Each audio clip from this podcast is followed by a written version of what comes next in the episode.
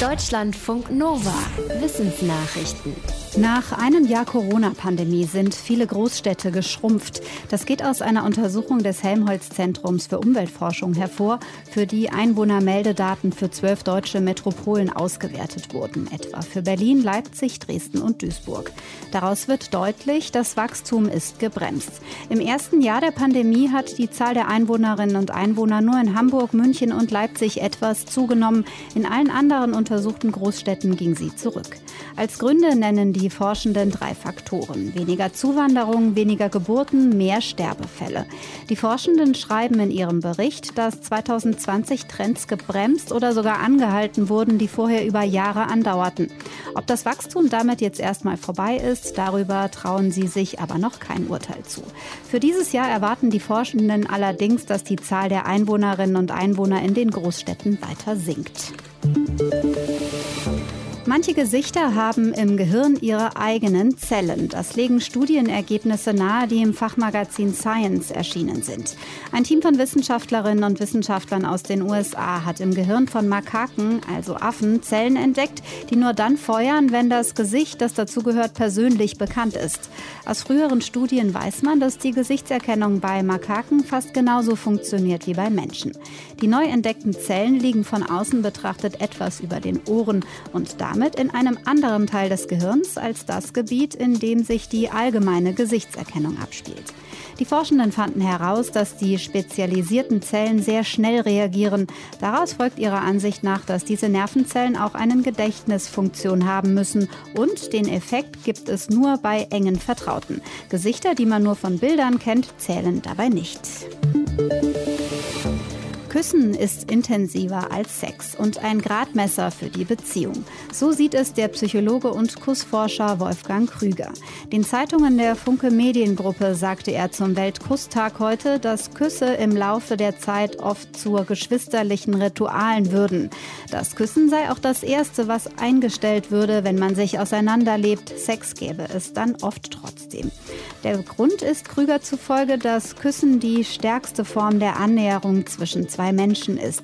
Schließlich sind am Küssen alle fünf Sinne beteiligt. Sehen, hören, schmecken, riechen und tasten. Und in den Lippen stecken pro Quadratzentimeter die meisten Sinneszellen. Krüger rät Paaren, sich den leidenschaftlichen Kuss wieder zu erobern. Einfach mal drei, vier, fünf Minuten küssen und den folgenden erotischen Rauschzustand genießen. Neandertaler haben nicht gerade den Ruf, besondere Feingeister gewesen zu sein. Doch offenbar hatten schon Neandertaler ein ästhetisches Empfinden und sie kommunizierten über Symbole.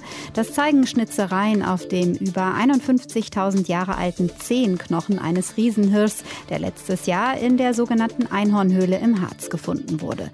Darauf sind verschiedene Winkelmuster eingeritzt.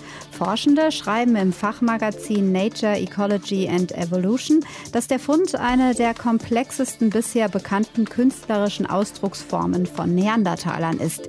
Bisher waren in Frankreich von Neandertalern geschaffene Schmuckobjekte gefunden worden und in Spanien abstrakte Motive an Höhlenwänden.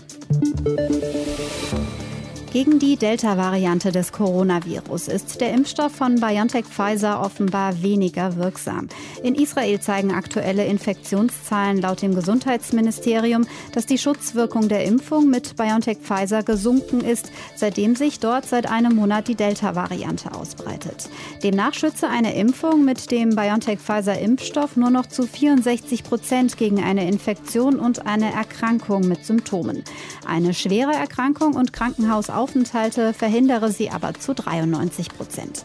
Im Februar hatte das israelische Gesundheitsministerium die Wirksamkeit des Impfstoffs noch mit knapp 96 Prozent Schutz vor einer Erkrankung und rund 99 Prozent Schutz vor Krankenhausaufenthalten, schweren Erkrankungen und dem Tod angegeben. In Israel ist mehr als die Hälfte der Bevölkerung vollständig geimpft. Das Verbrechen ist passiert und nur die Spuren sind noch da, als Staub auf zurückgelassenen Werkzeugen oder als Krümel unterm Schuh. Wie wäre es, wenn man dem Täter oder der Täterin mit Hilfe von Bodenproben auf die Spur kommen könnte? Deren Profil ist zwar bei weitem nicht so spezifisch wie etwa ein Fingerabdruck, aber es kann der Polizei Hinweise darüber liefern, wo es sich zu suchen lohnt. In Australien haben Forschende dazu ein Experiment gemacht. Sie teilten die Gegend um die Stadt Canberra, insgesamt rund 260 Quadratkilometer, in kleine Gebiete auf. Dann erstellten sie für jedes dieser Gebiete eine Art Steckbrief über die Zusammensetzung des Bodens, den es dort gibt. In einem Blindtest konnten sie das Areal, aus dem die Proben stammten, auf etwa ein Drittel eingrenzen.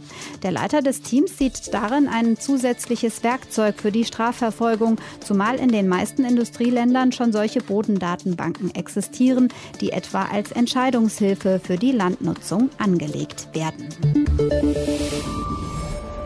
Deutschlandfunk Nova